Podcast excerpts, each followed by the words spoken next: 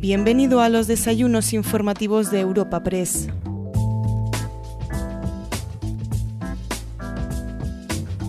Hoy, en los desayunos informativos de Europa Press, te ofrecemos un encuentro celebrado con Carmen Calvo, vicepresidenta primera del Gobierno, ministra de la Presidencia, Relaciones Públicas con las Cortes y Memoria Democrática del Gobierno de España.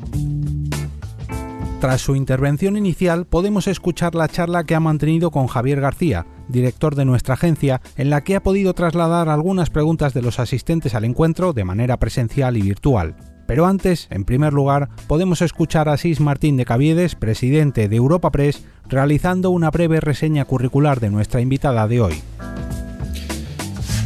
Señora vicepresidenta primera del Gobierno y ministra de la Presidencia, Relaciones con las Cortes y Memoria Democrática, ponente invitado de hoy. Querida ministra, querida Carmen, de verdad, muchas gracias. Y bienvenidos todos a los desayunos, que realmente no son desayunos, pero intentamos que se parezcan a desayunos de Europa Press. Y de verdad que es imposible tener un, una ponente mejor que nuestra vicepresidenta, a quien vuelvo a agradecer en nombre propio de Europa Press y de los patrocinadores. De verdad, vicepresidenta, muchas gracias por ser tú la protagonista nuestra esta mañana. Como te decía, voy a hacer una muy breve reseña curricular tuya. Inmediatamente te paso la palabra porque créeme que te queremos escuchar y con mucha, mucha atención. Carmen Calvo Pollato es natural de un pueblo de Córdoba, Cabra, es licenciada en Derecho Público por la Universidad de Sevilla y doctora en Derecho Constitucional por la Universidad de Córdoba, donde fue profesora titular de Derecho Constitucional y en la citada universidad asumió el cargo de secretaria general y también de vicedecana de la Facultad de Derecho entre los años 90 y 94 y del 92 al 94 secretaria del Instituto Andaluz Interuniversitario de Criminología. A mediados de los 90 decidió centrarse en su carrera política en la órbita del PSOE, con su primera responsabilidad como consejera del Consejo Económico Social de Córdoba, siendo nombrada posteriormente, ya en el año 96, consejera de Cultura de la Junta de Andalucía, cargo que ocupó hasta el año 2004. En las elecciones andaluzas del año 2000 obtuvo escaño por Córdoba en el Parlamento de Andalucía. Fue ese año, en el 2004, cuando dio el salto a la política nacional, cuando José Luis Rodríguez Zapatero le eligió como uno de los diez miembros de su comité de notables, siendo nombrada en las elecciones generales de aquel año, cabeza de lista por Córdoba y elegida diputada. En el nuevo gobierno ocupó la cartera de ministra de Cultura hasta el año 2007, cuando centró su actividad en la vicepresidencia del Congreso y de la Diputación Permanente hasta el final de aquella legislatura. En la siguiente, la del 2008 al 11, revalidó acta, donde fue presidenta de la Comisión de Igualdad. Entre los años 2011 y 2017 abandonó temporalmente la primera línea política, manteniéndose, sin embargo, muy próxima a Pedro Sánchez, quien le encargó la Secretaría General en lo que fue su primera nueva ejecutiva. Y como todos sabemos, en junio del 18 fue nombrada vicepresidenta primera del Gobierno y ministra de la Presidencia y Relaciones con las Cortes y desde enero del 20 es también responsable de Memoria Democrática. Nuevamente, querida vicepresidenta, de verdad, un auténtico honor tenerte con nosotros. Y por favor, tuya, que no mires la tribuna. Gracias.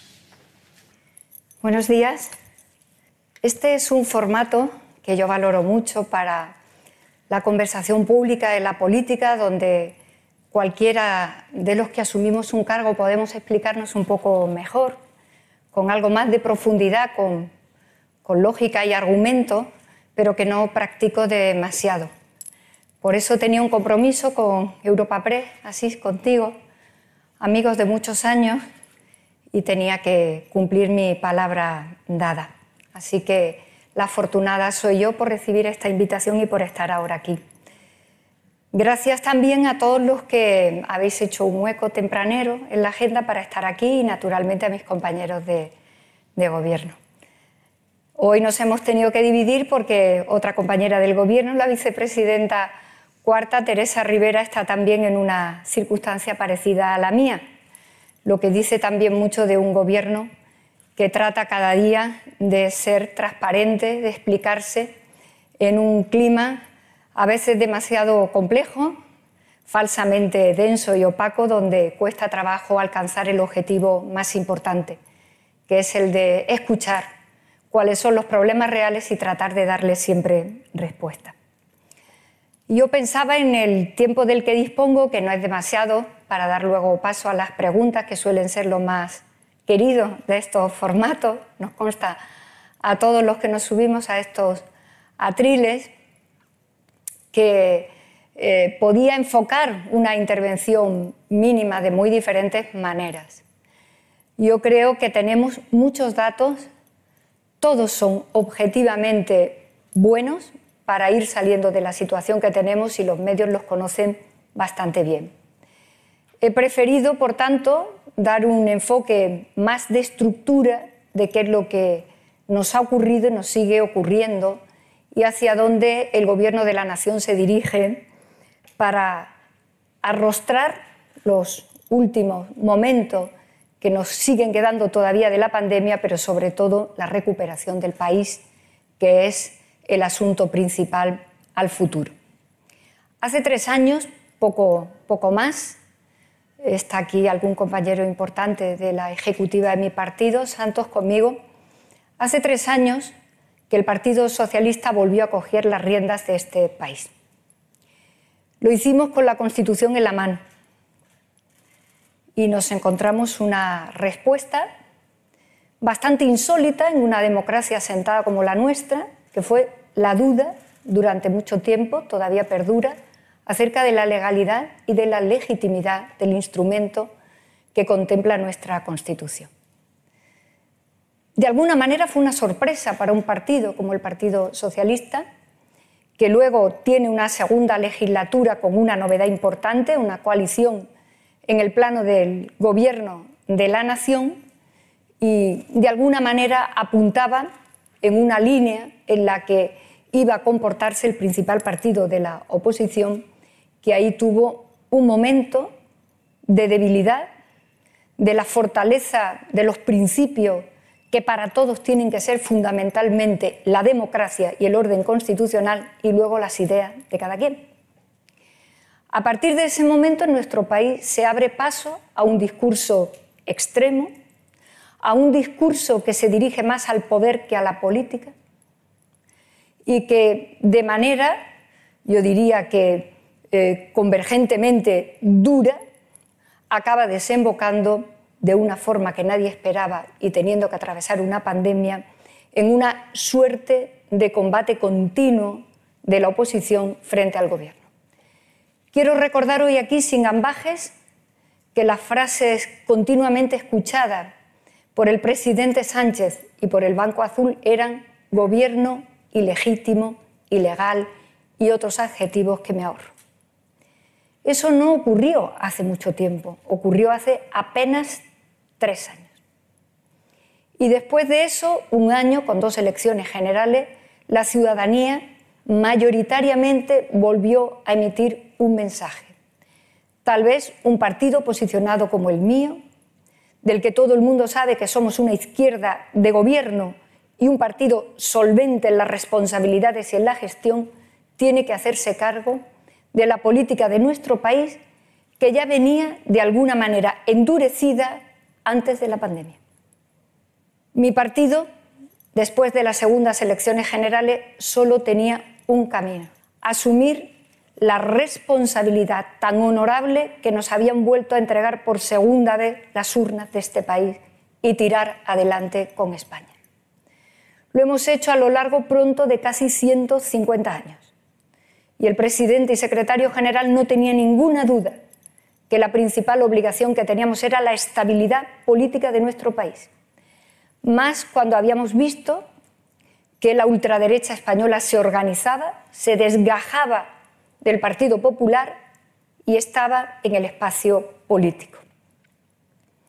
A partir de ese momento y sabiendo perfectamente cuál era nuestra obligación, ensayamos una segunda novedad importante en la política española. Una coalición en el único lugar donde las coaliciones todavía no se habían dado. Pero también pareció que era una esfera donde se adentraba la política española que no se tuviera que adentrar. Razones atrabiliarias donde las haya, porque nuestro país tenía una cultura acostumbrada de pactos y de acuerdos en el ámbito municipal de muy largo plazo ya en el tiempo y en el ámbito autonómico prácticamente ya en casi su totalidad de gobierno autonómicos. Supimos afrontar aquella circunstancia haciendo caso también de lo que las urnas habían emitido. Este país tenía que devolver la política al interés general. Y la tenía que devolver al interés general después de haber visto cómo el principal partido de la oposición salía del gobierno y durante muchos años había timoneado una crisis en la que había protegido a las élites y con lo que en terminología muy usada, el austericidio, se había dirigido al destrozo literal de los intereses, de la igualdad, de las circunstancias de las políticas sociales que abrochan la cohesión social y abarcan a la inmensa mayoría de los españoles, a las clases medias, a las clases trabajadoras. Ese es el gran giro que se produce en la política en las peores circunstancias para relacionarnos con la oposición, incluso esgrimiendo razones inaceptables desde el punto de vista de la calidad de una democracia y de una constitución como la nuestra, acerca de si existe legitimidad o no para según qué partido se siente en qué lugar. Todos ustedes han sido protagonistas de debates continuos acerca de que hay escaños buenos, escaños malos. Doy por sentado que hay españoles buenos y españoles malos. En esa escena se produce una pandemia, inesperada, ignota en muchas circunstancias, pero particularmente ignota en las que más importaban. ¿Qué tenía que decir la ciencia de esto? ¿Qué teníamos que hacer desde el punto de vista de la política, de la gobernanza, no del poder, para poder sacar adelante a un país que se adentraba, como el resto del mundo, a muertes cada día? El Gobierno vuelve a utilizar un instrumento excepcional de nuestro orden constitucional y lo desarrolla en la vía de lo que todo el mundo en términos políticos jurídicos conoce como el decreto del estado de alarma. No nos enfrentábamos a una cuestión de orden público, eso habría sido el estado de excepción. Nos enfrentábamos a una alarma que traía causa de una enfermedad, de un virus, de una necesidad de responder a partir de nuestro sistema sanitario de nuestras políticas para proteger la vida. Afortunadamente nuestra Constitución tiene también el artículo 116 con esta situación prevista. Se trataba de proteger y se trataba de salir adelante a cada paso y a cada día donde la ciencia nos iba dando algún tipo de respuesta. Y al mismo tiempo pusimos en marcha la protección histórica desde el punto de vista social y económico más importante que ha visto la política española. Yo no voy a dar datos que todo el mundo sabe, hemos puesto en avales 120.000 millones, 40.000 millones en ERTES, 26.000 millones para ayudar a los autónomos. Eso ha ocurrido endeudándose el gobierno de la nación. Enfrente, cada día escuchábamos que España, el gobierno de España, soltaba las riendas de la responsabilidad de este país. Los datos son objetivos, verificables, además de muy tozudos. Y utilizábamos un instrumento que obligaba, que nos obligaba a todo, a algo tan preciado, a perder algunas de nuestras costumbres y naturalmente ver mermadas algunas de nuestras libertades, en pos también de un interés general mayor, preservar la vida de cuantos más españoles mejor, evitar cuantas menos muertes mejor también. Y en medio de esa circunstancia las comparecencias y el endurecimiento de la política de la oposición fue dirigido al poder, no a la política. La política es la sustancia de lo que contiene el poder institucionalizado. Y el debate, tristemente, de nuestro país no está en la política. La oposición lo lleva estrictamente al alcance del poder atravesando todas estas circunstancias, movilizando los fondos, endeudándose fundamentalmente el Gobierno de España, ayudando a las comunidades autónomas como nunca para que pudieran establecer todas las líneas de respuesta fundamentalmente en la respuesta de nuestro sistema público de sanidad, hemos ido atravesando unos meses muy difíciles, muy tristes, de los que cuando pase el tiempo solamente nos quedará la tragedia de los compatriotas muertos. En aquellas circunstancias hubo que negociar las prórrogas de los reales decretos de alarma, incluso hablando de la específica carretera que pasa por mi provincia. Esas fueron las circunstancias que se encontró este gobierno cada 15 días, donde el único responsable político, en este caso presidente del gobierno de un Estado miembro de la Unión, se sometía al control cada 15 días. Este gobierno eligió una fórmula exquisita de respeto a la democracia, de rendimiento de cuentas, como seguramente no ha ocurrido en ningún país del contexto europeo al que pertenecemos. Y ese era el deseo del presidente, comunicar continuamente y someter continuamente al debate parlamentario qué estaba ocurriendo a cada momento y qué respuesta a cada momento dábamos. Siempre pensábamos que todo esto tenía una situación de fondo muy importante, que atravesando la pandemia con una ultraderecha organizada ya institucionalmente en la política española y con el principal partido de la oposición en una radicalidad nunca vista hasta ahora, las estructuras y la arquitectura constitucional de nuestro país no se mermaran ni un solo milímetro. Créanme que cuando todo esto pase y lo estudiemos, estudiaremos muchas cosas de haber tenido que vivir una pandemia, de haber tenido que gobernar viviendo una pandemia pero de las más importantes y duraderas serán si el sistema resistió y si quienes tuvieron que tomar decisiones estuvieron protegiendo un sistema que en estas circunstancias, la historia tiene grandes noticias, en estas circunstancias, cómo se pueden debilitar las situaciones. Ensayando la política de otra manera, que tenía que llegar a nuestro país en cualquier caso, en cualquier momento, fragmentada desde el punto de vista de la pluralidad, ideológica y política de la fragmentación de partidos en nuestro país, que tampoco hace tanto que ocurrió, que estamos hablando de no más de siete, ocho años, había que ensayar una fórmula nueva en nuestro país. Una fórmula nueva que pusiera el foco tanto en la legítima divergencia como en la obligatoria coordinación para preservar a lo que la política está llamada, que son los intereses generales de los ciudadanos. Y a eso se dirigió el gobierno del presidente Sánchez en la primera legislatura y en la segunda. Enfrente nos hemos encontrado una suerte de absurdo paradójico en el que quienes reivindicaban la Constitución la incumplían todos los días. El caso ya clamoroso que habrá llegado, supongo, a cualquier rincón de nuestro país, incluso para quienes no atiendan demasiado debate político, incluso a quienes no tengan muchos elementos de información, incluso adjudicándose una suerte de veto que no existe para ni siquiera renovar los órganos constitucionales de este país. He decidido este tipo de intervención porque este es el que ha preocupado al Gobierno al fondo de todo lo que teníamos que hacer. Se trataba de dar respuesta inmediata a lo sanitario, a la salud, a las vidas, al destrozo social y económico que todo esto provocaba, en muchas y en diferentes líneas, pero no perdíamos ni un solo minuto de ir mirando en las profundidades cómo iba a resistir todo el modelo, con poca o ninguna ayuda, y sacando adelante en este último tramo de la legislatura 20 leyes, de las cuales nueve son orgánicas.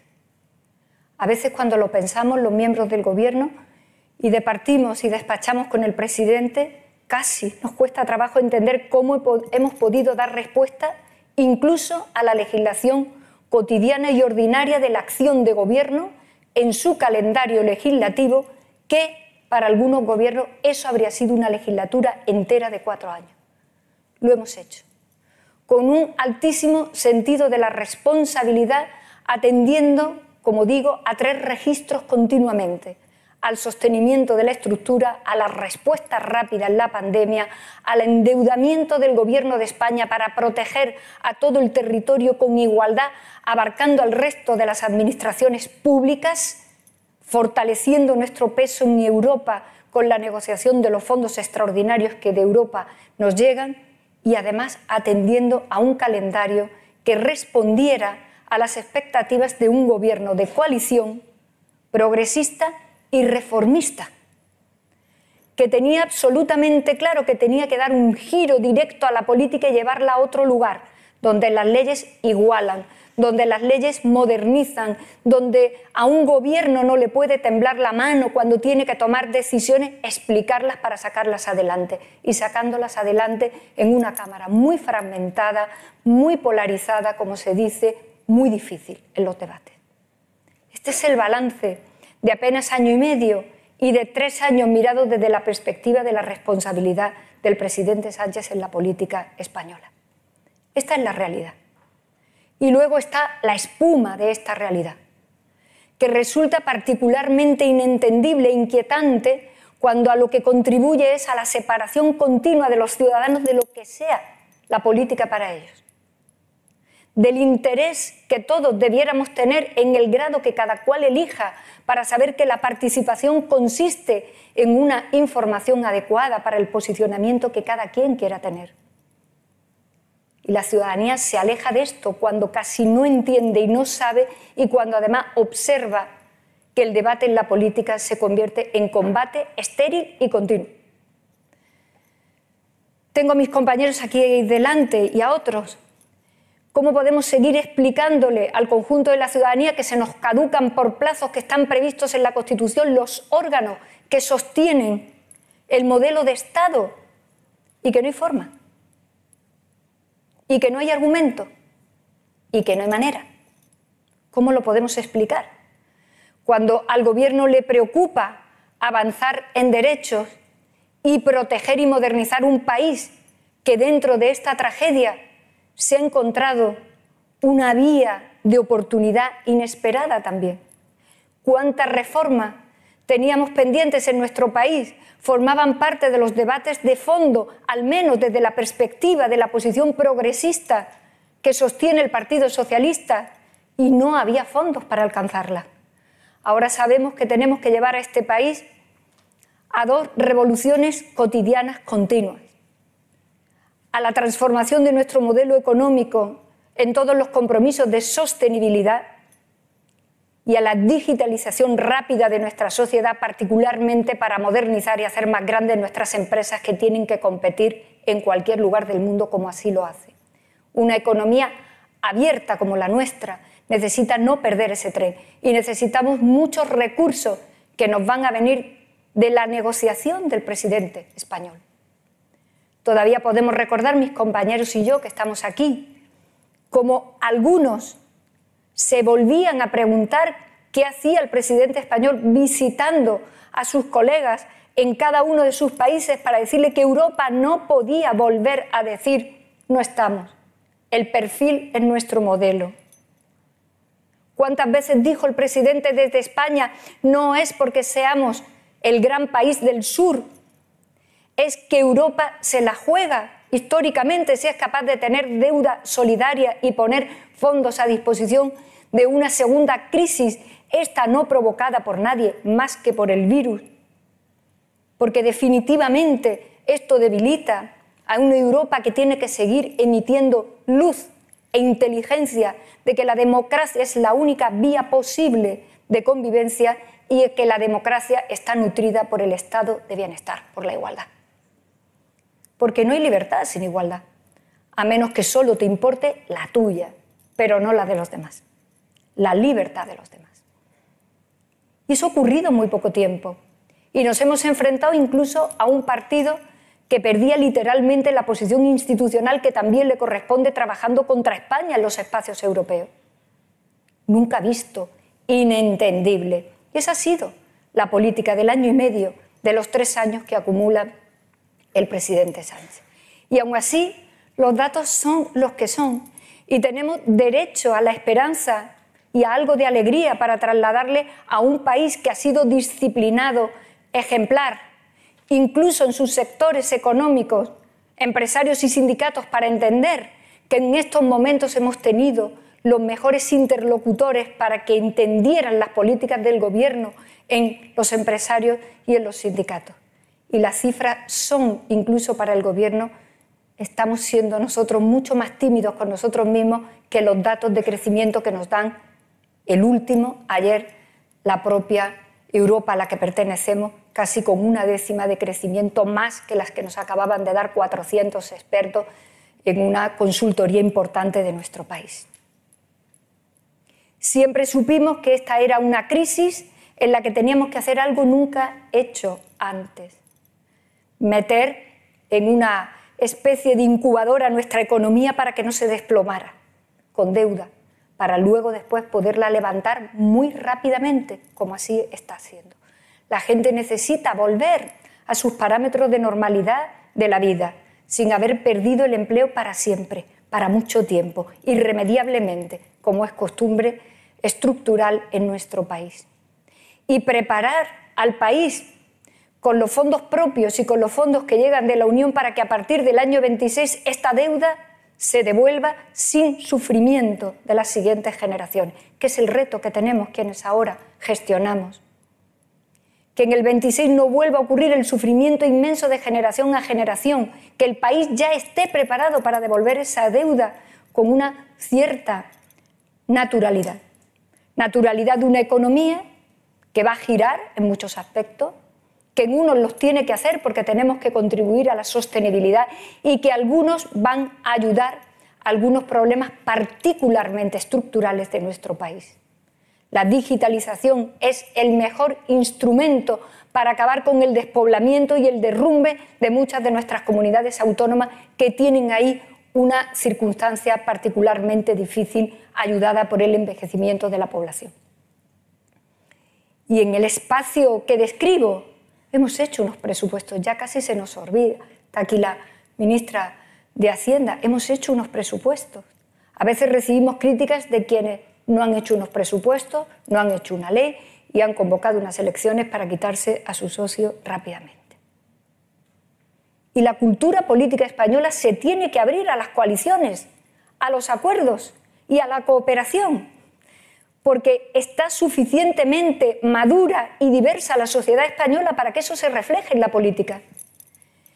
Y en el imaginario individual y colectivo de nuestro país tiene que desaparecer que negociar es estar en una posición de debilidad, que ceder algo al diferente como el diferente te cede a ti es un signo de debilidad y no de lo contrario, de la fortaleza de que de ahí sale el grupo. Este país no puede volver a lo mismo. Y nos lo han dicho en alguna plaza pública. Hay españoles de bien, lo que indica que habrá españoles de mal. Y la historia nos dice que los de mal se iban, se tenían que ir. Y el gran proyecto de este país, si miramos nuestra historia y la tenemos que mirar, lo digo yo, responsable de la memoria democrática, es aquello que decían algunos versos y algunas canciones, que es que aquí tenemos que caber todos, que cabemos todos, que España nos pertenece a todos, que le pertenece incluso a un gobierno progresista de coalición de izquierda para sacarla de una situación como esta y para seguir sacándola de los problemas que ya traía de la crisis anterior del 2008 en las formas en las que la política se había establecido. Los datos son contundentes del desplome del ascensor social, contundente del deterioro de la igualdad en la calidad de derechos, de prestaciones y de igualamiento, que es a lo que está obligado la democracia con el estado de bienestar, porque ese es el mensaje de Europa, ese es el mensaje que combate la ultraderecha en el plano internacional. Hay que reconocer que dentro de las cosas difíciles que nos han ocurrido, nos ha ocurrido una buena, la llegada del presidente Biden a la política internacional, asumiendo la jefatura de la primera potencia económica del mundo. El presidente Biden no ha parado de decir y de hacer, incluso pactar un plan de infraestructura con su principal adversario, un adversario endurecido también por el anterior presidente, para sacar adelante a su país y para seguir teniendo la batuta en la política internacional. Y lo ha dicho una y otra vez. Es el momento en el que la economía tiene que estar comprometida con la democracia. La economía no puede ser un canal paralelo que tensione a la política y la política no puede ser solo un canal que intente embridar a la economía en todo lo que está afectada a los derechos de los ciudadanos. Y a mí me parece que es una suerte inmensa que esto ocurra, porque ha tranquilizado enormemente el gran debate en el que estaba evidentemente inmersa toda la política internacional. Y en estas circunstancias tenemos unos datos que nos alientan y tenemos todo el derecho, yo diría que la obligación de trasladar a la ciudadanía que todo es imperfecto, sobre todo cuando todo es desconocido, que todo es difícil, pero que este es un grandísimo país disciplinado, que lo han sido sus empresarios, los trabajadores y las trabajadoras, que lo ha sido la ciudadanía, que lo sigue siendo nuestra gente joven, que tenemos sectores que han resistido gracias a grandes decisiones políticas que en alguna medida ha tomado mi partido hace ya muchos años, décadas, para tener un sistema sanitario del que siempre dijimos vacunaremos a la velocidad del rayo, como así ha sido.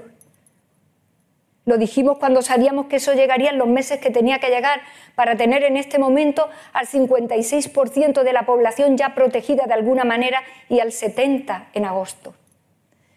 Y era el compromiso del presidente que se cumple, porque nosotros sí creemos en este país y creemos profunda y agradecidamente, porque sabemos que hay una cultura disciplinada en este país de ir a vacunarte. Hay países que el problema lo tienen ahora para vacunar y sabíamos que teníamos un sistema público de profesionales que lo iban a hacer inmediatamente que tuviéramos las vacunas por el procedimiento que siempre quisimos, sin competir entre Estados europeos, sin competir entre comunidades autónomas. Se trataba de preservar una y otra vez los grandes valores que nos convocan a mejorar nuestra democracia, la igualdad por encima de todo en esa competencia que podía haber sido tremendamente cruel e inentendible y tuvimos que embridar muchas situaciones difíciles, insisto, casi como una letanía, con muy poca ayuda. Y aquí estamos, liderando en algunos aspectos la protección de inmunidad de nuestro país frente al virus, con una economía que va respondiendo, con unos canales fluidos de entendimiento con el empresariado y con el mundo de los trabajadores, con una capacidad de sacar adelante proyectos normativos, no hace falta que lo diga. Y con algo que al gobierno también le resulta incomprensible. A veces se escucha mucho hablar de la judicialización de la política y se nos va a la cabeza un sitio. Pero tenemos un grupo parlamentario que a cada discrepancia política que no tolera va un recurso a los tribunales. Ya veremos ¿A qué conduce esto? ¿A qué conduce esto de no dejar en el lugar que le corresponde a nuestra Administración de Justicia, a nuestro sistema judicial, incluido nuestro alto tribunal intérprete y garante de la Constitución, una y otra vez traído y llevado a que se pronuncie sobre cuestiones políticas, sobre lo único que cabe decir es la profundidad del ser democrático cuando alguien cuenta y dice, puedo llevar la razón, pero tengo enfrente a una cifra que me la quita. Las mayorías no tienen la razón, simplemente es que son la mayoría. Y esa es la regla de oro para medir la vara de funcionar democráticamente. Y aquí estamos llevando el debate hacia un lugar en que la democracia lo tiene superado, organizado y resuelto. Es tan sencillo como saber que tú estás en minoría, vendrá otro tiempo. Nos tiene que llamar a reflexiones bastante más profundas. Hay una preocupación inmensa, no solamente por las cifras de paro de nuestra gente más joven, formada y esperando poder también coger los relevos de España, al que nos vamos a dirigir con una contundencia absoluta, a generar empleo para la gente joven. Pero nos preocupa qué clase de incomprensión les debe de estar produciendo a ellos que el escenario político sea este. Y es en ese contexto en el que el Gobierno, a propuesta de nuestro presidente, decide indultar. En ese contexto en el que este Gobierno asume continuamente responsabilidades y decisiones de estabilidad política, de futuro, de tranquilidad, incluso cuando todavía tenemos la pandemia que nos da, la tortura que nos da continua. Y esto que estoy diciendo aquí, y que termino muy en breve, es contrastable. Es obvio que hablo de parte nuestra. Faltaría más. La pequeña diferencia modesta de lo que yo digo es que yo soy consciente de mi subjetividad. El problema es que normalmente mi adversario pretende que yo sea subjetiva y él objetivo. Esta es la diferencia entre él y yo, que yo parto de la base que somos los dos subjetivos y que nos tenemos que llevar. Se llama madurez. La coordinación y la colaboración solo puede ser con madurez, la que practicamos en nuestras vidas personales. Es la misma que deberíamos de practicar en la vida política. Por eso me habrán visto levantarme muchas veces en las sesiones de control al gobierno a exhibir que para mí los 350 escaños son exactamente iguales, sobre todo porque los han puesto allí todos y cada uno de mis compatriotas, los que han votado y hasta los que no. Esa ha sido la línea continua de trabajo del Gobierno, sostener el sistema incluso atravesando estas situaciones. Y sí hay algo que nos resulta particularmente importante. Sin la calidad de los derechos y de las libertades de las mujeres no se puede ya medir ni testar la democracia. Somos más de la mitad de la población. No somos un colectivo. Es más, somos el único grupo humano que no somos un colectivo, lo son todos los demás, menos nosotras. Porque somos más de la mitad de la población del planeta y el avance de nuestros derechos, de nuestras libertades, de nuestras posiciones, de nuestra participación y de nuestra influencia es determinante para la democracia que se tiene que ir construyendo en este siglo XXI. Es así. No va a ocurrir nada sin nosotras ni contra nosotras, ni aquí ni en ningún lugar del planeta. La democracia que se apunta en el Estado moderno, que se inicia en su formato representativo liberal de hace algo más de 200 años, tiene que desembocar en esto. Es su desembocadura natural. Y este es un gobierno que está ahí cada día. Sabedores de que esa es otra entretela profunda de la democracia que le tenemos que entregar a los siguientes cuando llegue, particularmente a los más jóvenes cuando llegue. Termino porque decía al principio que no se trataba de abrumar con datos, con muchos datos. El último de ayer, por fin, la propia Comisión dice que somos el país que ha puesto más recursos proporcionalmente a su PIB de toda Europa. Hemos tenido que soportar continuamente lo contrario, aunque los datos te digan lo contrario. Hemos entrado en una especie de tirabuzón extraño donde la verdad demostrable ya no importa. Eso raya el desquicie porque un político o una política tiene una principal obligación, aceptar la realidad y conocerla, incluso cuando la quiere transformar, como es el caso de los socialistas. Así que en estas circunstancias, incluso con este último dato del que nos sentimos muy orgullosos por lo que hemos sido capaces de movilizar, este gobierno tiene la obligación de trasladar esperanza y alegría para este país, que se la merece. Tenemos que terminar esta pandemia y este país tiene que saber que no solamente estamos saliendo y bien, sino que vamos a hacer cambios necesarios para que los relevos cuando lleguen sean unos relevos diferentes, mejores. Relevos de una democracia que se ha visto fuerte y fortalecida en estas ventoleras y de un modelo económico mejor y diferente que responde a las preocupaciones de los más jóvenes en materia de cambio climático, y una España en la que van a tomar relevos también las mujeres, que van a aportar también cosas diferentes a la política que buena falta les hace. Gracias por su atención. Muchas gracias. Muchas, gracias, vicepresidenta. Eh, antes de nada, recuerdo a los compañeros que pueden plantear sus preguntas a, preguntaseventos.europapress.es. Tienen aquí la dirección. Vicepresidenta, tenemos 35 minutos y muchísimos asuntos. Yo había organizado el, desayuno en cuatro grandes áreas. La primera, la, pandemia y esta explosión que yo no sé si nos ha cogido de, sorpresa. Luego le dedicaremos toda la parte central y la más importante, como usted puede imaginar, a Cataluña. Me gustaría hablar de memoria democrática y de algún tema social que sé que a usted le preocupa mucho y cerraremos pues, con una pregunta muy obvia que usted se espera sobre el Gobierno y posibles remodelaciones. Pero permítame, porque usted ha insistido en su intervención varias veces en la falta de, de renovación de los órganos constitucionales y es verdad que es algo que preocupa. La pregunta es, vicepresidenta, ¿tiran ustedes la toalla? ¿Dan por hecho que no se va a producir esa renovación en lo que queda de legislatura?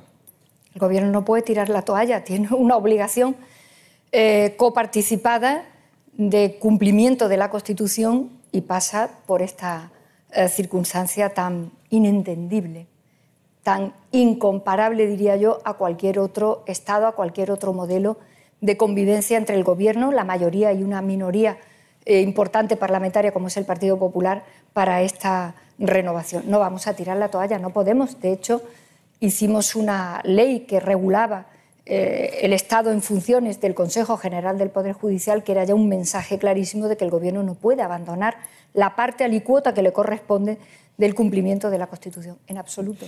Pero ¿hay algún canal abierto con el Partido Popular sobre este asunto? ¿Hay alguna negociación abierta, alguna comunicación abierta? Vamos a ver, está aquí el ministro de Justicia que tiene, en fin, ya una mochila entera de, todo este asunto, como bien conocen los medios de comunicación. El principal problema que nos encontramos es la actitud general del Partido Popular en todo. En todo.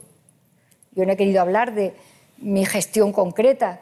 Yo tengo en este momento la, ley de memoria democrática va este martes al Consejo de Ministros. Yo tengo abierta la posibilidad de la reforma del artículo 49, que pienso que debería de ser por unanimidad en el Congreso, en las Cortes Generales, un desarrollo de la Ley de Seguridad Nacional, que son temas en los que piensas que el Partido Popular es que tiene que estar. Eh, no requiere mucho comentario, todos los españoles están viendo una deriva del Partido Popular que hasta ahora eh, es bastante poco explicable. Nosotros tenemos que seguir estando ahí continuamente para decirle al Partido Popular que cumpla con sus obligaciones. No vamos a parar, no podemos parar. Y ojalá que entendiera en algún momento, ojalá que entendiera en algún momento, dado que algún partido que podía haber jugado de, bisagra nacional no ha querido hacerlo, ojalá que entienda que esa parte también le toca al Partido Popular. Bueno, vicepresidenta, cambiamos de tema. La pandemia, mm, no sé si nos ha sorprendido, nos ha cogido un poco de sorpresa esta nueva explosión de, contagios. Es verdad que unas circunstancias muy distintas, con mucha vacunación, con la, presión hospitalaria distinta, es verdad. Pero es verdad que estamos otra vez en toda la prensa europea como uno de los países más afectados. ¿Le van a pedir a las comunidades autónomas que tomen medidas más contundentes? ¿Es posible?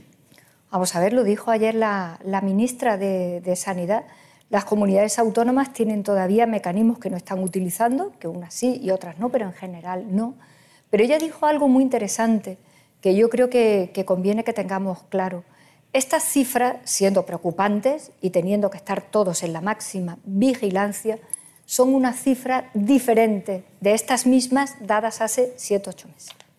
Hace 7-8 meses o más, esas cifras implicaban muertes, gravísimas enfermedades, saturación de las UCIs. Eh, ¿Qué significa esto? Significa que este virus está aquí, se va a quedar, tiene que formar parte ya, evidentemente, de cómo acometemos ya nuestra salud.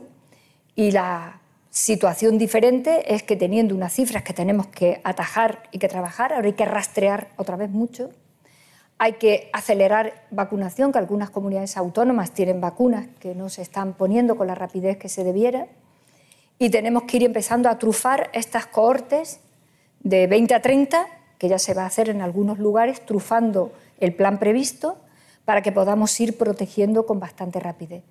La única cosa menos mala que tiene es que no se desarrollan enfermedades importantes, que no se acaba, por fortuna, en las UCIs, porque es evidente que todo esto va cambiando y con arreglo a esos cambios tenemos que ir también planteándonos las situaciones. Pero bueno, esto se lo van a ir encontrando casi todos los países y es verdad que nosotros no lo hemos encontrado de esta manera, que de alguna forma era también entendible que pudiera ocurrir en esos tramos de edad, primero porque son los que no están vacunados, evidentemente, y como decía ya la ministra, no se puede eh, de ninguna manera eh, señalar a la gente joven que además ha estado en sus casas, en sus ordenadores, trabajando en la universidad, trabajando eh, con sus profesores y ha hecho un esfuerzo también muy importante para la disciplina general que hemos tenido. ¿Nos hemos equivocado en eliminar la mascarilla en los espacios abiertos por lo que tiene de ejemplo, lo que tiene ejemplar? No, lo han hecho todos los países. Eh, cuando es que la pregunta yo la haría al revés, si usted me lo permite, Javier. Eh, si estás inmunizando y muy rápidamente y bien, porque las vacunas están funcionando, que esto es lo primero que tenemos que decir, que las vacunas es que están funcionando. Si estás avanzando ahí, no tiene ningún sentido mantener exactamente las mismas, las mismas medidas que cuando estabas cuatro meses antes. Y es más, yo cuando hablo de la ejemplaridad de este país es que se permite en el ámbito del exterior, aire libre, con metro y medio que te las quite, y sin embargo hay muchísima gente que sigue sin quitárselas. Estamos hablando de un país que responde cívicamente muy bien. Pero es lógico, eh, la pregunta, como yo decía, es ¿qué hacemos? Lo mismo como si no estuviera avanzando la inmunización de grupo como va avanzando, no es, razonable tampoco eso. Bueno, vicepresidenta, vamos a meternos con, el asunto de Cataluña. Usted se ha referido en su intervención a los indultos. Yo le pregunto, vicepresidenta, ¿usted cree que los españoles en general han entendido los indultos? El presidente lo explica de una manera que a mí me parece que es muy, muy razonable y muy certera. Eh, si le preguntas directamente a, cualquiera que, no esté todo el día pendiente y que no tenga eh, ninguna gana de meterse en profundidades si te parece bien un indulto, cuando además tienes a una oposición que le está diciendo que son ilegales, inconstitucionales, mintiéndole literalmente a los españoles, pues igual la idea es, esto no lo entiendo. Pero si se le pregunta a los españoles en general, ¿usted cree que hay que buscar alguna salida para Cataluña, para la propia Cataluña y para el resto de España, teniendo en cuenta la década que hemos atravesado? Yo estoy convencida de que la inmensa mayoría de los españoles la idea que tienen es muy mm, elemental, pero muy inteligente. Hagan algo, hagan algo que esto avance, hagan algo que esto evolucione y mejore. ¿Quién lo tiene que hacer? Lo tiene que hacer el Estado con toda su potencia. La Generalitat también Estado, pero lo tiene que hacer el Estado con su potencia. La potencia que tiene el Estado, en este caso, es el Gobierno de la Nación decidiendo que va a dar el indulto a estas personas. Pero si la pregunta se formula así, hay mucha gente que entiende que hay que hacer algo, porque lo siguiente es, no hacemos nada. Y pronto estamos en el mismo tirabuzón, porque dicho sea, también los demás contendientes están encantados en el tirabuzón. Pero no solamente el campo independentista, está aquí el ministro Iceta, eh, no solamente el campo independentista, la ultraderecha entra en ese tirabuzón con el que ha hecho política durante mucho tiempo en toda España, enfrentando también a los españoles. ¿Qué le toca hacer un gobierno como el nuestro? Colocarse en el carril de medio y empezar a pacificar todo este debate buscándole un futuro. Y el futuro tiene que ser una salida de diálogo y de recuperación de muchos espacios de cordura que se han perdido, pero que se han perdido por muchas, por muchas partes. Lo que pasa, vicepresidenta, que tampoco les han ayudado mucho. Quiero decir, ¿no hubiera preferido una actitud un poquito menos intensa de los indultados? Yo creo que lo decimos todos los miembros del Gobierno. Eh, el independentismo ha hecho un intento frustradísimo ha frustrado muchísimo a Cataluña, incluso a los que pensaban que se podía conseguir la independencia por esta vía. Eh, la prueba más evidente de que toda esa realidad en una parte se va reconduciendo es que han vuelto a unas urnas que ya no eran plebiscitarias, han vuelto a unas urnas normales, donde competían todos los partidos, y ha ganado el mío. Ha ganado el mío. O sea, la inmensa mayoría de la gente dándole la victoria a mi partido lo que ha dicho es sáquennos de aquí, busquen una salida para esto.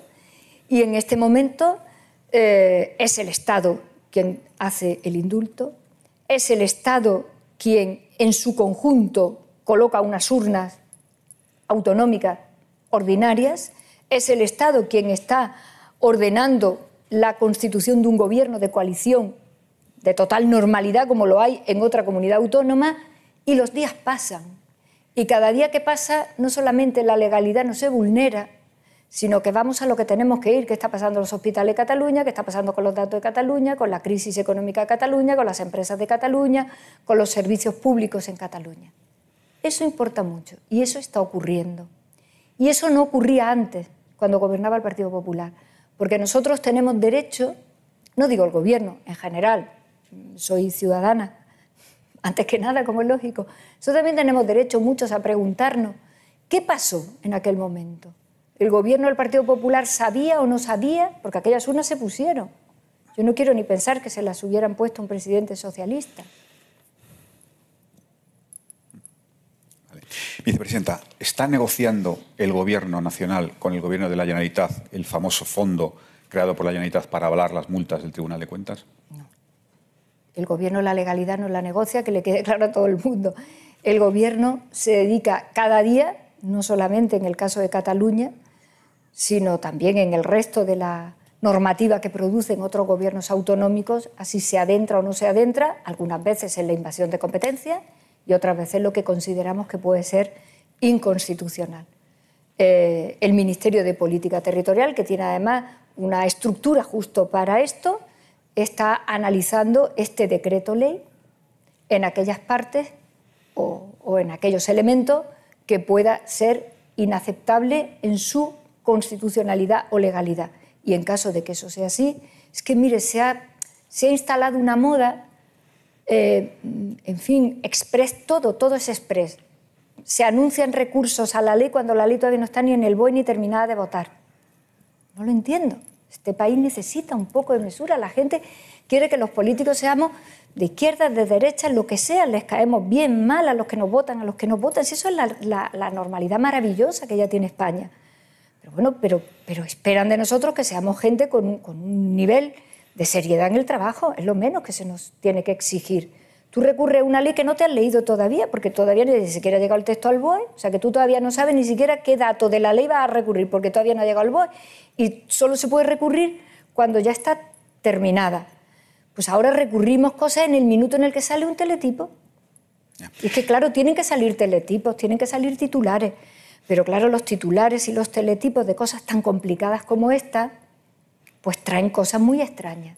O sea, tú recurres a una cosa que todavía no teníamos ni siquiera el texto para verlo. El gobierno es serio. El texto lo miramos y, desde luego cada cierto tiempo, yo lo hablo mucho con el ministro Iceta, porque lo dijo hace muy poco él como responsable, queremos bajar el nivel de eh, eh, conflictividad jurídica en esto con las comunidades, negociamos muchas veces con ellas cosas y luego llegamos a acuerdos, le decimos esto no puede ser, en muchas ocasiones lo quito, nosotros no negociamos nada que sea ilegal. Si no es aceptable, tendremos que recurrirlo al Tribunal Constitucional. Y si no, pues será arreglo a ley bien y ya está. Pero con esa cautela, vicepresidenta, usted es una experta constitucionalista, con esa cautela, por supuesto, pero usted qué intuye que es eh, ese fondo. Vamos a ver, es que ahí se ponen algunas cosas que, que de momento son difíciles de entender, con arreglo a cómo pueden llegar ese tipo de avales, ¿no? Hasta que las sentencias se produzcan y a dónde se recurren. Eh, ayer mi equipo y yo también lo estábamos viendo. ¿no? Hay una parte de ese texto que dice que también eh, eh, la sentencia no es firme hasta que no se pueden recurrir en instancias extraterritoriales de nuestro país, fuera de las comunidades autónomas. Este país, su vía judicial la cierra aquí. Así de claro y así de contundente. Nosotros en eso creo que somos un gobierno muy riguroso, que ha tenido que hacer cosas muy complicadas y de mucho rigor. Perfecto, pues nadie es perfecto y cuando te tienes que enfrentar a esto, de verdad que muchas veces que, siendo todos tan normalitos y corrientes como somos, que nos dedicamos a la política exactamente igual que los demás, pues sí que te asaltan muchas veces las dudas y el temblor de hago esto, esto y dónde estará el límite. Porque seguimos sosteniendo un sistema que al final nos controla, como es lógico, mm. nuestro sistema de, carácter eh, legal. Y en ese sentido, sea, y hay cosas que nos resultan difíciles de entender. Pero, repito, el Gobierno no va a pasar por alto nada que no pueda ser aceptado legalmente. Vale. Por terminar con este, con este asunto, sé que es complicado, pero en técnica, técnicamente el recurso sería ante el Constitucional y ese recurso paralizaría inmediatamente el aval. Nosotros tenemos que recurrir porque esto es un decreto ley. Así que desde el punto de vista procedimental tenemos que ir al Tribunal Constitucional. Pero bueno, está el Ministerio trabajando, el Gobierno siempre tiene, que para eso está el apoyo de la Abogacía General del Estado y naturalmente pues en esto todos los que tenemos que concurrir, está aquí también el Ministro de Justicia. afortunadamente, eh, no solamente porque a cada ministerio le corresponde lo suyo, sino porque somos un gobierno, en esto tengo que decirlo, eh, obligatoriamente somos un órgano colegiado solidario, pero además es que lo somos de verdad.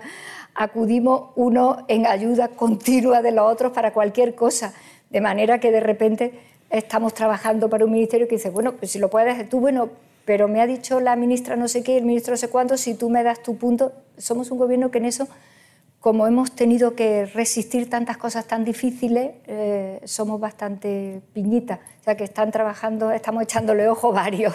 Ya, me imagino, vicepresidenta. Avanzamos sin abandonar Cataluña. En la tercera semana de septiembre se producirá la primera reunión de, de gobiernos. ¿Nos puede avanzar ya algo de cómo será esa mesa? ¿Quién la formará? ¿Técnicamente cómo será? Bueno, pues esa es una mesa de gobierno y donde lo más importante, por cierto, independientemente de las personas que estén en esa mesa, que tiene su importancia, pues es una mesa de gobierno. Eh, nosotros tenemos 40 objetivos trabajados desde hace ya mucho tiempo y que nos parece que son objetivos importantes para Cataluña. 40 objetivos. Están documentados, escritos, pensados y señalados. Em, Cataluña es igual de importante que el resto de las comunidades autónomas. Pero Cataluña tiene una población, una cantidad de población que importa mucho para entender España. Y como los españoles somos todos iguales, vivas donde vivas, uno a uno o de grupo en grupo, es verdad que el Gobierno de la Nación eh, tiene determinados 40 objetivos que nosotros vamos a poner en lo alto de la mesa. Piense usted que mm, el deterioro durante una década sostenida sobre Cataluña, con un gobierno, con diferentes gobiernos que han estado en el proyecto independentista, pero no en la gobernanza de Cataluña, ha producido muchos estragos. Lo que el presidente le pide continuamente a los partidos independentistas, que se presentan a las elecciones y que sacan resultados notables al punto de conformar un gobierno de coalición, lo que le pide siempre es que en las instituciones se está para gobernar a todos. Está también para el campo no independentista, que timoneamos nosotros, los socialistas, que no somos independentistas, que hemos ganado las elecciones y que las instituciones catalanas tienen que estar mirando a ese campo. Eso es lo que el presidente Sánchez señala todos los días para la normalidad constitucional de Cataluña. Y luego nosotros tenemos 40 objetivos que nos parecen importantes desde el punto de vista social, del respeto a toda la población catalana y de lo que Cataluña siempre ha representado para, para, este país. Lo decía también el otro día el rey en su discurso. Esperamos que Barcelona y Cataluña lideren tantas cosas que han liderado siempre en la política española y que siempre han sido muy positivas para el conjunto del Estado. Vicepresidenta, ha empezado usted esta parte eh, insistiendo en que es una mesa de gobiernos. Por tanto, no estará Junqueras en esa mesa. Es una mesa de gobierno, que, es, que son, dicho también, eh, de manera clara quienes luego pueden tomar decisiones. ¿Quién toma una decisión? La toma eh, desde la presidencia del gobierno, pasando por todas las áreas del gobierno. Son quienes pueden mover piezas. El, el, otro debate donde no se sientan los ejecutivos es el Parlamento de Cataluña, que es donde tiene que estar todo el debate plural y participativo de Cataluña para lo que cada quien opine allí y quiera sacar adelante. Y evidentemente siempre hay eh, la participación normal y corriente de quien piensa, escribe, influye o quiere tal. Pero son los gobiernos a los que los ciudadanos nos entregan la posibilidad de tomar decisiones, si no, no se toman decisiones y seguimos en un bucle de, propuestas o de eh, expresión de lo que tú consideras. Eh, el presidente lo decía el otro día, nosotros como socialistas insistimos, a nosotros nos parece que el independentismo está absolutamente fuera ya del contexto del siglo XXI y de una Europa, de una Europa que se va abrochando. La última decisión con los fondos europeos para salir de esta crisis ha sido un paso de abrochamiento de Europa que yo creo que todavía no hemos sido capaces de calibrar bien.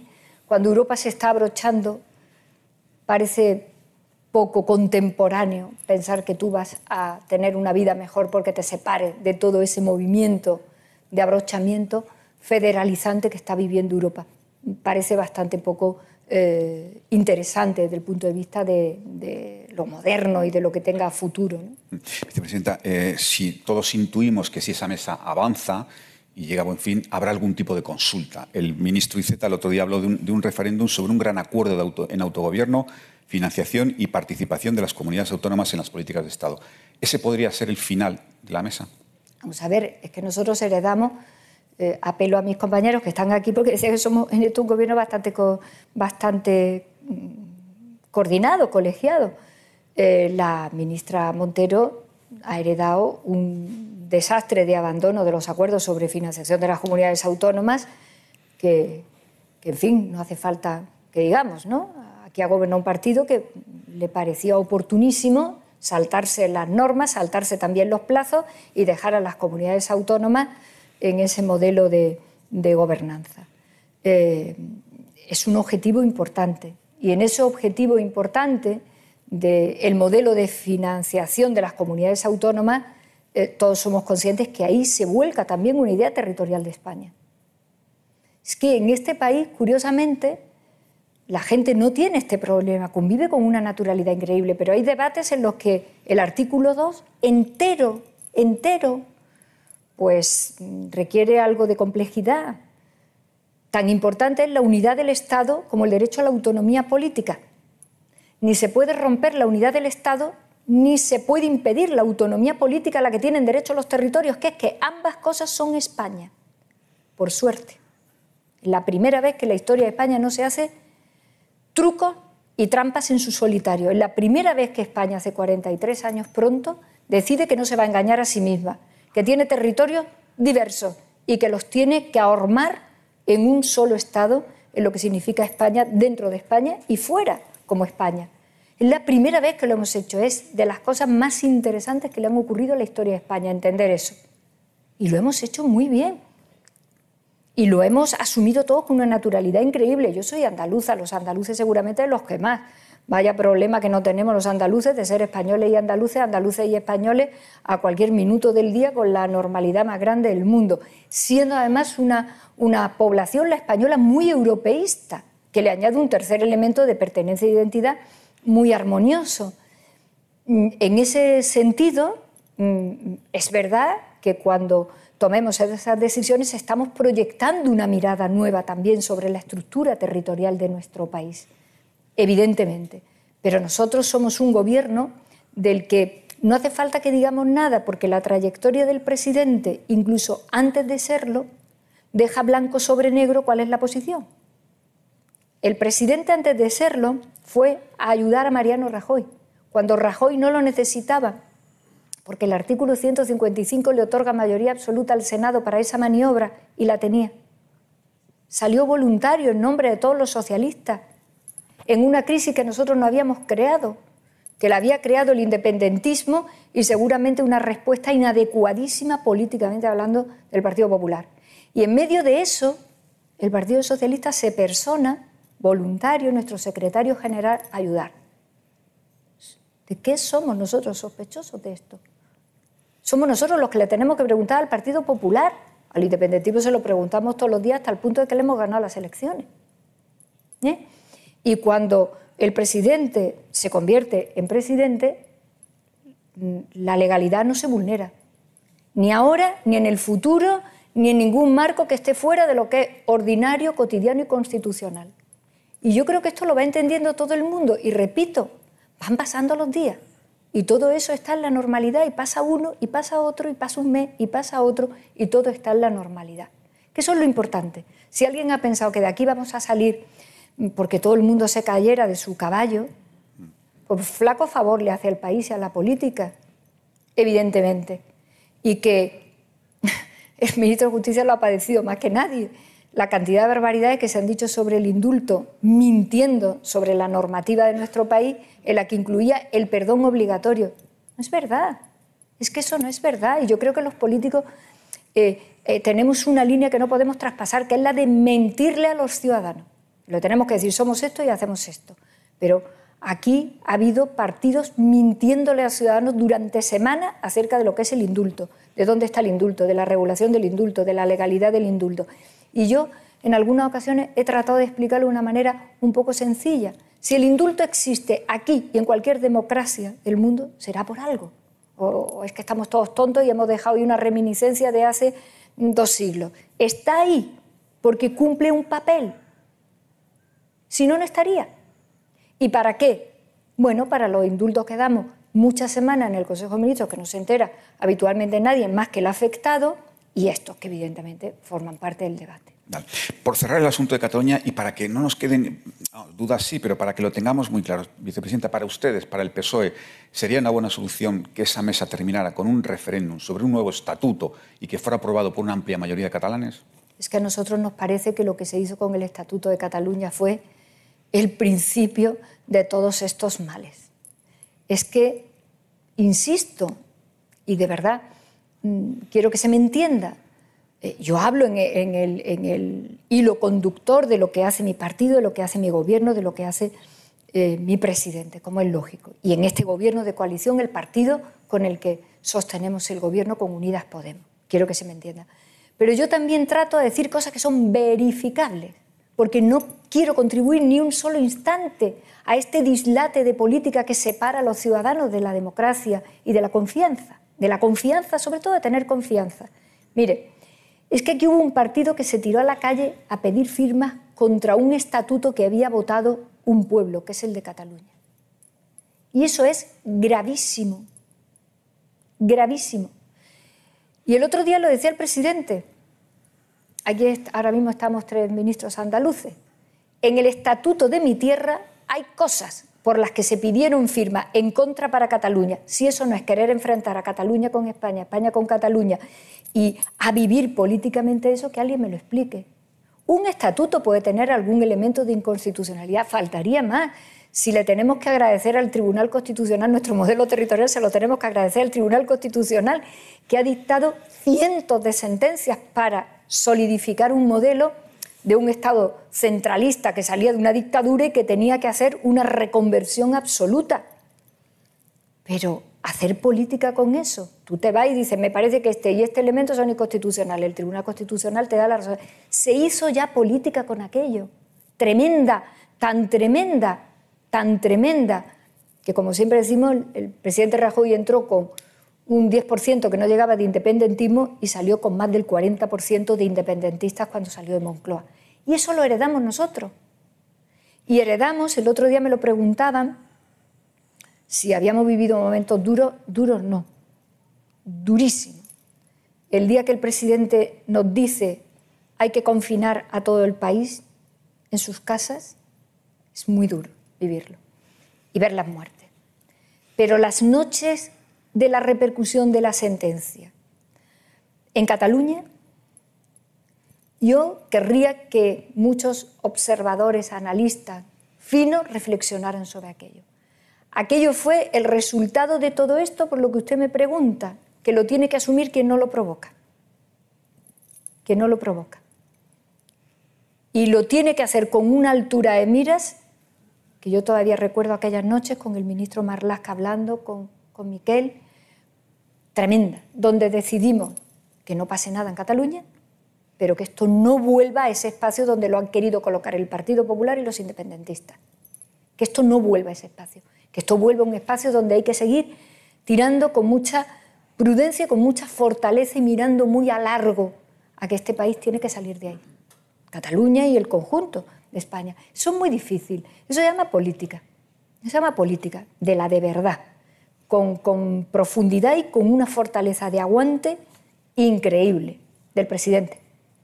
Porque en esos días podía haber ocurrido una vuelta al tirabuzón otra vez. Y fue él el que decide que no podíamos volver al tirabuzón. Así que cuando alguien pregunta por los indultos y por esa decisión del presidente, el presidente llevaba tomando muchas decisiones con un gran diagnóstico de Cataluña desde que llega a Moncloa.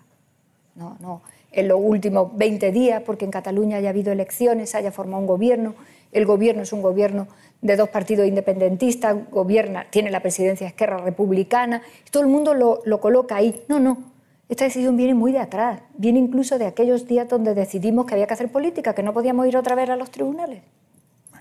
Vicepresidenta, nos vamos a pasar, pido disculpas, nos vamos a pasar un poquito de tiempo, pero es que quiero tocar tres temas muy rápido. la memoria democrática va el martes, que viene, lo lleva usted, que es su madre, entre comillas, si me permite la, expresión. Bueno, tiene una madre que soy yo y un padre que es el secretario de Estado. sí, que está aquí, efectivamente. Esta niña, esta ley, esta niña va, va a nacer del modelo hetero. El modelo tradicional.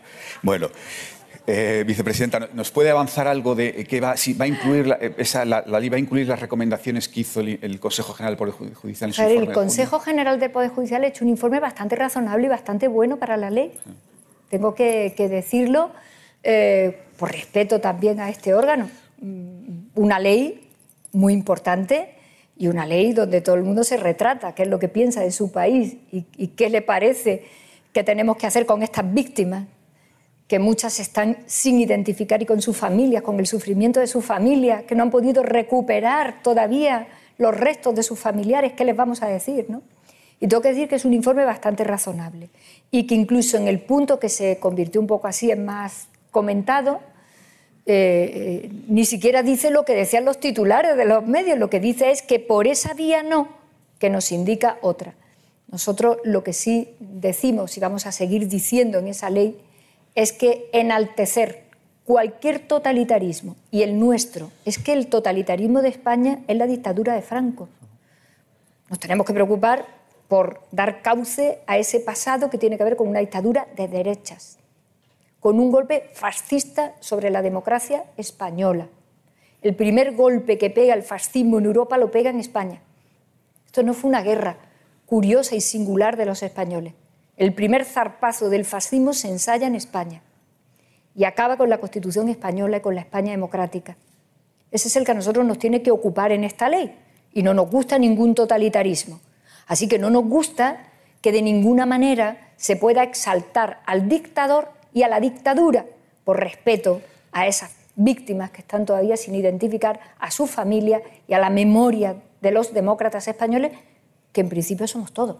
Pues eso lo vamos a seguir manteniendo por otra vía en la que nos indica que jurídicamente lo agradecemos mucho, porque en cualquier caso, si esa es la única, eh, digamos, comentario que nos hacía, nosotros lo modificamos, pues entendemos que esta ley va a salir muy... Pero se, prohibirá la Fundación Francisco Franco? Si es que no se puede mantener ninguna estructura que enaltezca la dictadura. Lo que nos dice el informe es que hay que hacerlo por otra vía. Bueno, pues por otra vía lo hacemos y ya está. ¿Qué vía, eh, vicepresidenta? Que es que además el propio Consejo General del Poder Judicial, por cierto, y lo digo con, con, el respeto debido y para honor de este órgano, ellos mismos son los que dicen que es que enaltecer el totalitarismo no es posible en este país, es que lo dice el propio Consejo. ¿Pero qué vía se va a utilizar entonces? Eh, hemos buscado una fórmula, no voy a destribar la ley por respeto al Consejo de Ministros, que ya sé que esto también se abre paso en la política española, las leyes no se convierten en tales, en anteproyectos o proyectos hasta que pasan por su órgano correspondiente, que es el Consejo de Ministros. Yo en esto soy muy clásica, lo digo con total tranquilidad. Me gusta que el respeto lo tengan los ministros y las ministras porque tienen derecho a hacer sus objeciones, como es lógico, y cuando salga de allí. Pero sí le digo que hemos buscado otra fórmula, pero que nosotros mantenemos que no se puede enaltecer al franquismo y al dictador y que esas víctimas reciben vilipendio cuando eso ocurre. Vale. La penúltima, me la plantea mi compañera Laura Ramírez de Europa Press de Sociedad. Dice, la ley del sí es sí perseguirá el, prosenitismo, pero el PSOE se ha comprometido a abolir la prostitución. ¿Para cuándo? Pues en cuanto que podamos. Tenemos borradores en el partido, porque nosotros pensamos que trata y prostitución están juntas, que el destino final de la trata de mujeres y de menores, incluso niños, eh, tiene que ver con la prostitución. Esa trata, ese tráfico de seres humanos tiene que ver con fines de explotación sexual. La explotación sexual es la prostitución. Y en ese sentido el partido tiene un borrador que naturalmente si nos ponemos de acuerdo los dos partidos del gobierno, es lógico porque esas políticas las lleva el otro partido, las lleva la, ministra Irene Montero, la ministra de Igualdad, pero ella también habla de este asunto lleva hablando también tiempo. Eh, estamos en disposición. Es una ley complicada porque afecta a derecho internacional obviamente no una ley, estas leyes ninguna son fáciles, son todas muy difíciles, pero nosotros somos un partido abolicionista y en ese sentido en esta legislatura tenemos que avanzar. Lo haremos entre los dos partidos, como es lógico, acercando eh, posiciones, pero la ministra habla también de este asunto y yo creo que es muy importante que hablemos de este asunto. Las mujeres no estamos dispuestas a que nadie piense que la vulneración de nuestra dignidad, en nuestra libertad sexual, se puede convertir en una mercancía y en una profesión. No estamos dispuestas, ni las españolas, ni muchas en el resto del mundo. Y le vamos a exigir a los estados que esto acabe. Esto no es una profesión. El que piense que es una profesión que dedica a sus hijas a hacer un máster, a ver si resiste que esto sea una profesión. Que alguien se pregunte si lo quiere para su hija o para su hijo.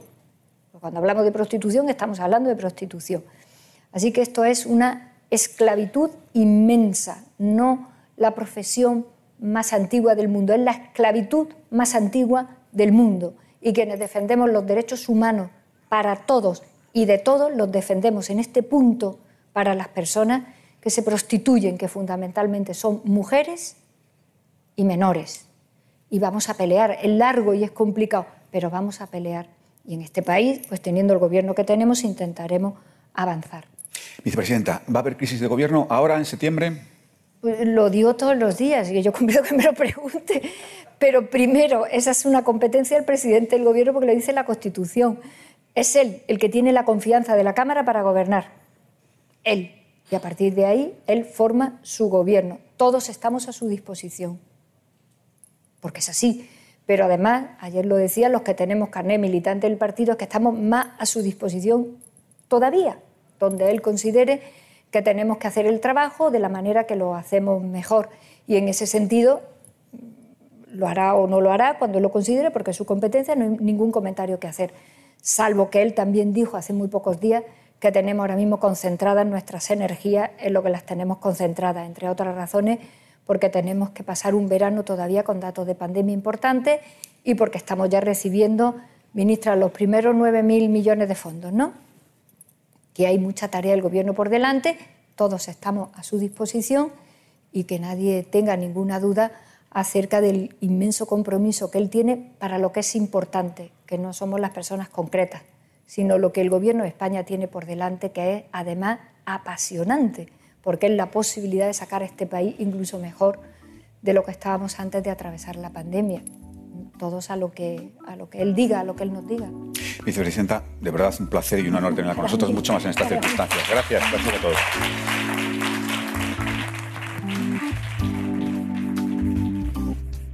Despedimos esta entrega de los desayunos informativos de Europa Press invitando a todos nuestros oyentes a descubrir el resto de episodios de este podcast, así como los de los distintos programas de nuestra red a través de europapress.es barra podcast. Recuerda que todos ellos están disponibles en las principales plataformas de podcasting.